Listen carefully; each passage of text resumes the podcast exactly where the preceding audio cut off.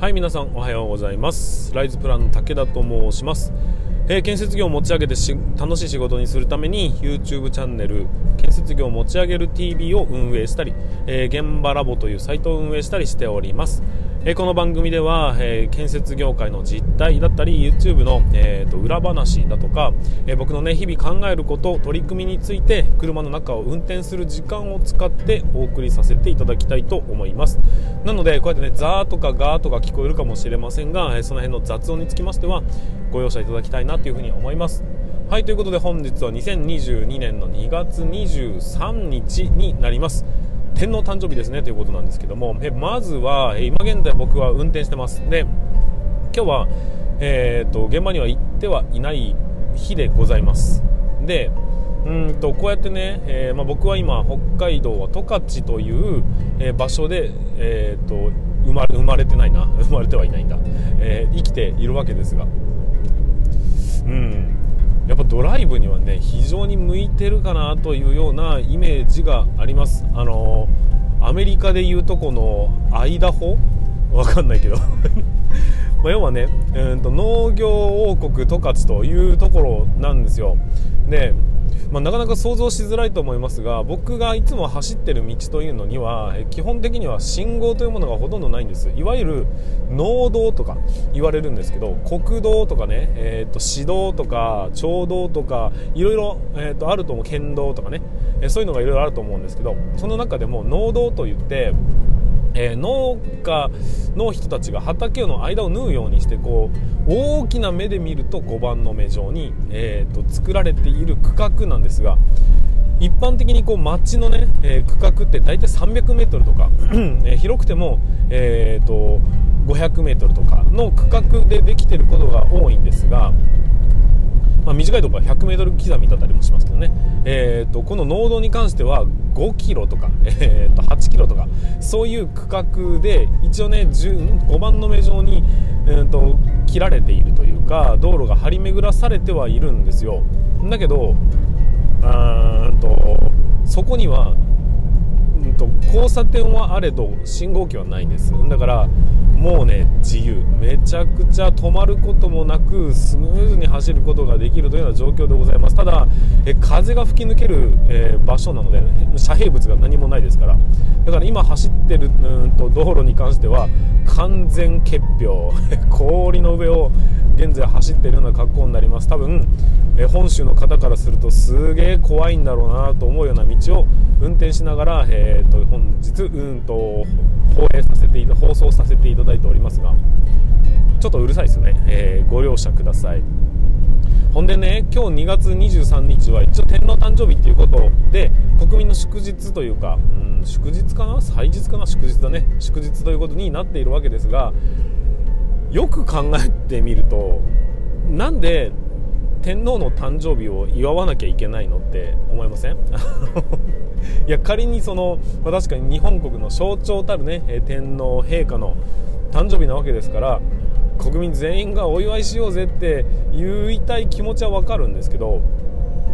会ったことないですよね。で、まあ、正直ほとんど見たことがないじゃないですか。テレビでたまに見るかなぐらいの感覚で、まあ、確かに象徴は大事だとは思うんですけどもその誕生日を祝う必要ってある、まあ、即位した日とかさそういうのならまだ分からんでもないんですけど誕生日ですよ。誕生日ってそんな人の誕生日にお祝いします？いやよくわかんないんだけど それあんまり意味ないんじゃないかなって思ったりしてます。で意味がないんじゃないかなというよりは、まあ、休みになることは結構なことなんですけどそうじゃなくてそんなことよりも親の誕生日とかね、えーと、自分の誕生日っていうのを休みとして制定しましょうみたいな、えーと考え方というかそういう祝日を制定した方が自由度が高いし面白いんじゃないかなって思うんですよ。どうでしょうか、えー、自分の誕生日っていう祝日。やっぱり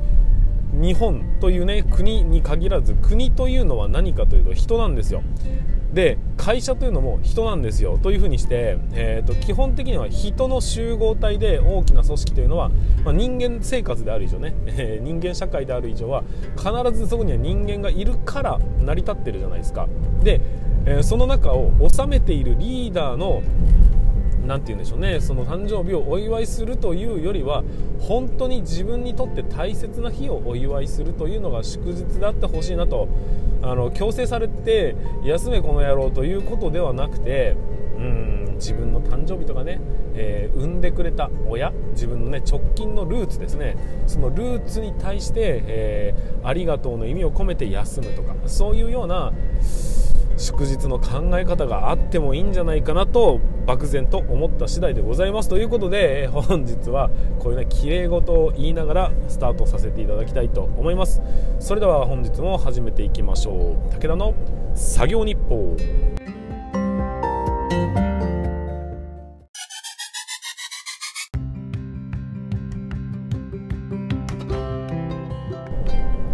はい皆さん改めましてこんにちは。ライズプラン武田と申します。ということで本題に入っていきましょう。今日はですね、まあ、昨日になりますね。えーと、今僕が運営している僕も運営しているわかんないですけど、えー、現場の方がですね一応最終社内検査、まあ、JV 社内検査ということで、え、工事をほぼ完了した形になります。残すところまあ、社内検査っていうのは、まあ、順番にいきましょうか。建物が、えー、まあ、着工して、ま、完成に向かった時にまず第1段階の関門としてはこのね社内検査みたいなところがあるんです、えー、建物が完成した暁にはまずはねお客さんに引き渡す前にま、とりあえず自分の会社でまずは1回見とこうぜというような感じで、えーとまあ、ここの関門を突破しなければいけないんですがここがですね、まあ、一番のおそらく難関だと思うんですよ。難関というか、まあ、結局はお客さんに引き渡す前に品質をしっかり確認しておきましょうという意味と、えー、ギリギリまで品質を高めましょうというような目的なので、まあ、これは敵ではなく味方なんですけどもこのえーと、いろんな人たちに現場を見てもらって、まあ、僕らはね現場を運営している側なのでそうじゃない第三者の、えー、目線で見るとまた違ったね、えーと、チェックの仕方があるわけですからそういういろんな目で見てもらってより良いものをねお客さんに渡しましょうという目的で行われているのがこの第1段階社内検査というものなんですよ。でその、えーと、社内検査が終わって、まあ、それに対する、ね、指摘事項だとかは、えー、と訂正修正を加えていきます。でそれが終わったら続きましてはうんと管理者検査みたいなね、えーと、設計をした人たちに対が、えーと、現場をチェックしていくというようなことをやっていきます。でそれでもう通過していくと、まあ、官庁と、ね、民間とで、えー、と話がいろいろ変わってくるんですが、えー、その後に例えば消防検査だったり建築完了検査みたいな、えー、と法的なチェックが入ります。でその法的なチェックが入ってそれでも合格ですよということになればいよいよもうえお客さんに引き渡すことになるんですがその前段階で、え本当に引き渡しても大丈夫ですかねということで、え接種検査ということでうんと接種さんが改めて現場を確認してもらいまあ、問題ないですねというお墨付きをいただくという回になっております。もしも、えこの検査接種検査をやらないとどうなるのかというと、え後からクレームが来る可能性があると。で、えクレームが来ないようにするために行ったわけじゃないんですけども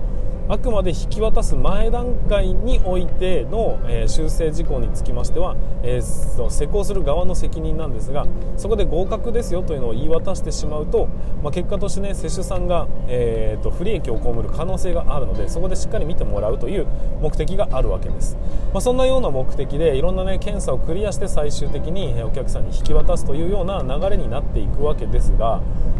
今回その第一関門、えー、社内検査というものが本日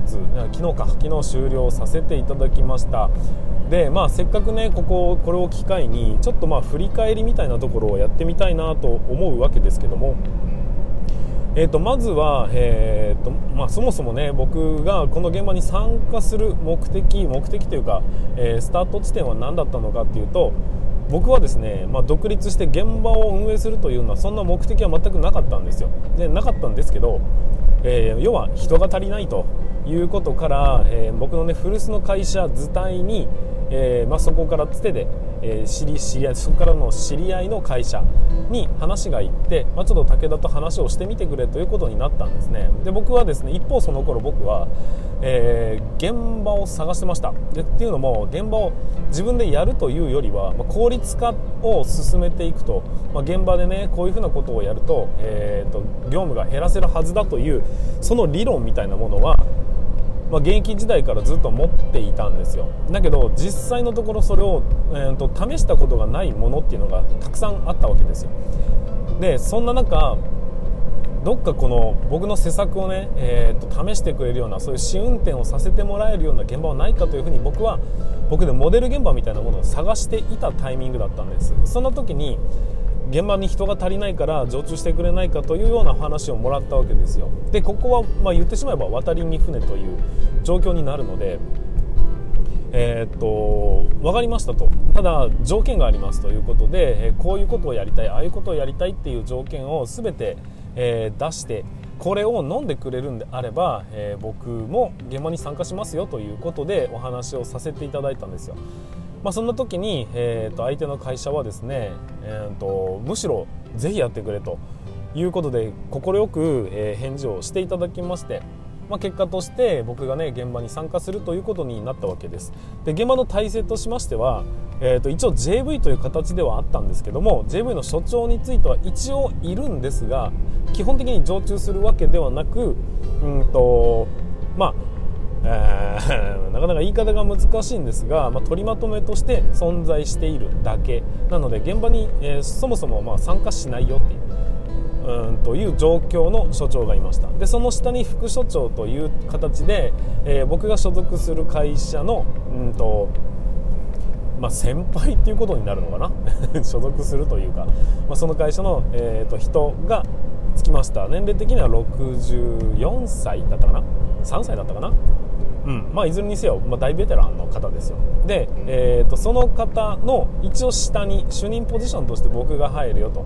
でそのさらに下に36歳ぐらいの派遣社員、まあ、現場の経験としてはほとんどないんですが、えーとまあ、一応経験したことはありますというレベルの方が、えー、入ってくれましたで一応4人体制実質現場としては3人体制で進んでいくんですが僕の施策としてはまず第1弾、えー、僕は現場には半分しか行きませんと。1週間のうち、まあ、1週間が6日とカウントすると僕は3日だけ現場に行って残り3日は、うんと家でえ、半分リモートの形で、えー、作業をさせてくれと、まあ、この仕事をさせてくれと。でそれにつきましては、えーと、現場をね、えー、要は見ることのできるオンラインカメラを設置するということ。でそれを見ながら僕は現場の状況を把握すると。であとその他の、まあ、いろんな施策を打っていったんですがそれもこれもまずは僕が、えーと、家にいても十分に現場を確認できるというような状況を作るという施策が1つ。で僕がやっていく仕事量は 仕事につきましては、えーと施工図を一連全て僕の方の、えーと、範疇でやりくりするという大前提がありました。自分で書くっていうこともそうですが、えー、図面をチェックするということも含めて、えー、やりましょうと。であと現場の工程表に関しては一律全て僕が牛耳ると、まあ、現場のね、えーと、日程だとかを司るこの工程表っていうのは、えーと、現場の肝の一つになりますのでそれを僕が担いますということですね。あとは、えー、と基本的にその定例会議といいまして施主さんといろんなんな会議をしていくんですがその会議につきましても、え基本議事録だとかについては僕がやると。でそれに関する手配だとかも含めて基本僕がやるということで現場の流れは全て僕がコントロール。そして現場のね細かいところの、まあ、施工図の収まりと言われるところね、えそれに関しても全て僕が、え牛耳るような形。で施主さんとの打ち合わせだとかでこう決まったり変更したりね、えー、かかる部分につきましても常時僕が把握しているような状況下の中でまあ、それに加えて安全書類の整理整頓だとかえーと、もろもろの書類関係の政策みたいなところも、まあ、そこは全部ではないんですが、えー、ほとんど僕が、えー、担うような形になりました。ただ僕の今度は量と仕事量が膨大になるのでその代わりに、えー、僕のもとにオンライン事務員さんをつけてくれということでオンラインでやり取りする、えー、今北海道の現場なんですが新潟県で事務の方をね、えーと、採用させていただいて、まあ、タッグを組んでやらせてもらいたいというようなことも施策の一つだったんですよ。まあ、結果、えー、最終的に、まあ、いろんなね紆余曲折はありながらそういうような形態になって結局最終最後まで僕は1週間のうち半分しか現場に行きませんでした。で、えーと、そのまま最終的に今社内検査を迎えたわけですが、えーと、ざっくり結果を言うと,、えーとまあ、基本現場に常駐しているのは2人という状況。そして、えーとオンライン上で僕が常に、バックアップを取っているような状況下の中で現場は一度も、えー、残業というものはまあそうだな目立った残業というのはしませんでした。基本的には5時過ぎぐらいに職人さんが帰ってくる段階で帰帰っていく段階で、えー、職員も全て帰るというのが、えー、一連最後の最後まで、えー、ずっと突き通すことができました。ただ職人さんがね、えー、7時ぐらいまで作業したいんだけどっていう時には一緒になって残るっていうことも当然現場管理としてはあるのでまあ、全員じゃないにしろ、えー、誰か彼かが残るというような形で、まあ、多少の残業そういう意味での残業というのはありましたよというところになるんですよ。でもそれ以外は基本的には現場は、えー、常に誰、うんと、その残業というものはね職人が帰った後はいない。誰も何もしないという状況を作ることができました、まあ、それもこれも基本的な書類のやり取りは全て僕の方で後ろで、えーと、やることができたので、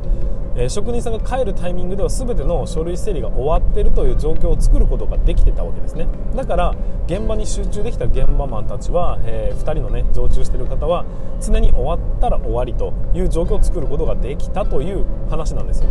で、まあ、残業はね基本的にはなかったですと言い切ってもいいと思います。ただ厳密に言うと土曜日は、え、フルで出たので、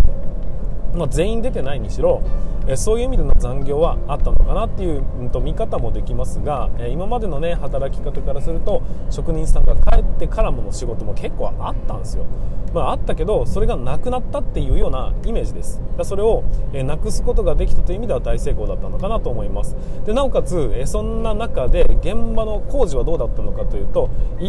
回も止まることなく、えーと、人が全然足りないですっていう状況を作ることもなくこの人手不足で材料不足の中、まあ、先手先手でね、えー、材料手配することもできで結果としてえー、現場はスムーズに流れましたと。で、えーと、最終的には3月の10日に引き渡し予定なんですが3月の3日に引き渡すというところにこぎつけましたので実質1週間の、えー、後期短縮という形になります、まあ、トータル10ヶ月の現場だったので、えーとまあ、1週間の縮むと短縮っていうのがいかなるもんなのかっていうのは何とも言えないんですが当然工期が短縮するってことはその中に民間工事は、検査も全部収めますんで実質的にはもううんと23週間の短縮というような形になっていくんです。というのは、まあ、ある意味でね、えー、大成功だったんじゃないかなというふに思います。で結局現場に常駐したのは2人という形なのにもかかわらず7億を超えるね、えー、現場をこなすことができたっていうのも結構えーと、大金星だったんじゃないかなというふうに、まあ、感想としては持っております。まあ、これをね、えー、この結果をどういうふうに捉えるのかは何とも言いませんが、まあ、数字的に弾き出すと2300時間ぐらいの、えーと、時間を削減することに成功したよねっていう、まあ、その辺の背景についてはまた細かく喋りはしませんがまたね機会を持ってしっかり話話をさせていただこうと思うんですけどもいずれにせよいろいろと得るものがありました。しこれはなかなかくせ者だぞというような効率感もありました。でどれもこれも大成功だったというわけでは決してありません。当然失敗したものだってあります。でお金を、え、かけた割には全然効果が見込めなかったという部分もあったりしていろんなまあ課題も出てきましたがそんな中でもね行動できたというところでその行動することによって新たに、ね、見えてくる問題点っていうのはこれは僕にとって大きな前進だなというふうに思ってますしこれがえーと、しっかりね結果を皆さんに報告してそれをね真似する人たちが出てくるっていうことがもしもあるんであればこれは建設業界の大きな前進ということにもなり得るわけですよね、えー、だからそういうふうに建設業を持ち上げるという目的でね、えー、進んでいる僕にとってみると、えー、この結果に満足するということじゃなくてこの実績を持ってじゃあ実際うまくいったんだよと。これうまくいくはずだよっていう、え方法をみんなにね、え言ったって説得力がないんですよ。だけどこれうまくいったよっていう実績を持って皆さんやってみてっていうことであればそれはねえ説得力のあるうんと言葉になるじゃないですか。自分のねえ言葉にも力が乗ると思うんですよ。だからそういうような意味合いにおいて、うん、今回はねえ皆さんにしっかりとお伝えできる何かね実績というかコンテンツというかねそういうものを残すことができたのは、まあ、僕の中では非常に大きな一歩だったんじゃないかなというふうに思います、まあ、この場を借りてというか、えーとまあ とま、誰も誰にも届かないようなね、えー、小さな配信ではありますが、まあ、この場を借りて、えーね、気持ちよく僕の、えー、取り組みに賛同してくれた会社の方たち並びに僕がね全然現場に来ないということに対して、え不満を持ったりだとか違和感を持つこともなく、まあ、こ持てたのかもしれませんがそれをね、え面と向かって言うこともなくしっかりとね協力をしてくれた現場の方たちにつきましては、えー、心から感謝を申し上げたいというふに思います、えー、これをもって僕は、えー、まあね、一歩前進してまた新しい取り組みをしていくべく、えー、さらなる配信活動だとかね、えー、皆さんのためになる情報というのを配信することができるようになります、えー、これをね無駄にしないようにしっかりとこれをねこのうんと大事な大事な経験というものを糧にして少しでも、え多くの人たちに届くような、え配信技術を持ってしっかりとね、えお届けすることをお約束させていただきたいと思います、まあ、ちょっと今はねやることがいろいろとありますんで、えそんな中えー、すぐにということにはならないかもしれませんが少なくとも2024年には残業規制が始まっていきますので、えー、今がおそらくその変革の渦中ということになります、えー、そこに少しでも貢献できるようなタイミングで、え少しでも皆さんに届くようなそういう施策をお話できたらなというふに思いますので、まあ、これからもね僕を応援していただきたいなというふに思いますし、まあ、YouTube でも分かりやすい図解を持って話ができればなというふに思いますのでそれなりのねコンテンツを生み出していきたいなというふに思う次第でございます。はい、まあ、一応ねえ細かい話はいろいろ本当はいっぱいあるんですけども長くなってしまいますので今日はねこのぐらいにしたいなというふに思います。えこれから少しずつ少しずつまジャブを打ちながら、えー、っと大っぴらにねしていきたいなというふうに思うこの施策をこれからも配信していきますのでぜひ楽しみにしていただければなというふに思います。また、えー、応援メッセージだとか、えーためになったとか応援したいとかっていうその気持ちぜひ、まあ、YouTube のコメントでもいいですし、えここに記載されている DM でもいいですし Twitter でも Instagram でも何でもいいです、え僕にねコメントをいただけると非常に励みにもなりますのでそちらの方もぜひよろしくお願いいたします、まあ、できればね、え Twitter だとかでこの配信面白いよとかっていうのを拡散していただけるとめっちゃ嬉しいですというところでございます。はいということで、えー、本日の配信は以上にさせていただきます。またね明日からもいろんな配信をしていきたいなというふうに思いますので、えー、期待しててください。ということで本日も、えー、引き続きになりますが、え全国の建設業の皆様本日もご安全に。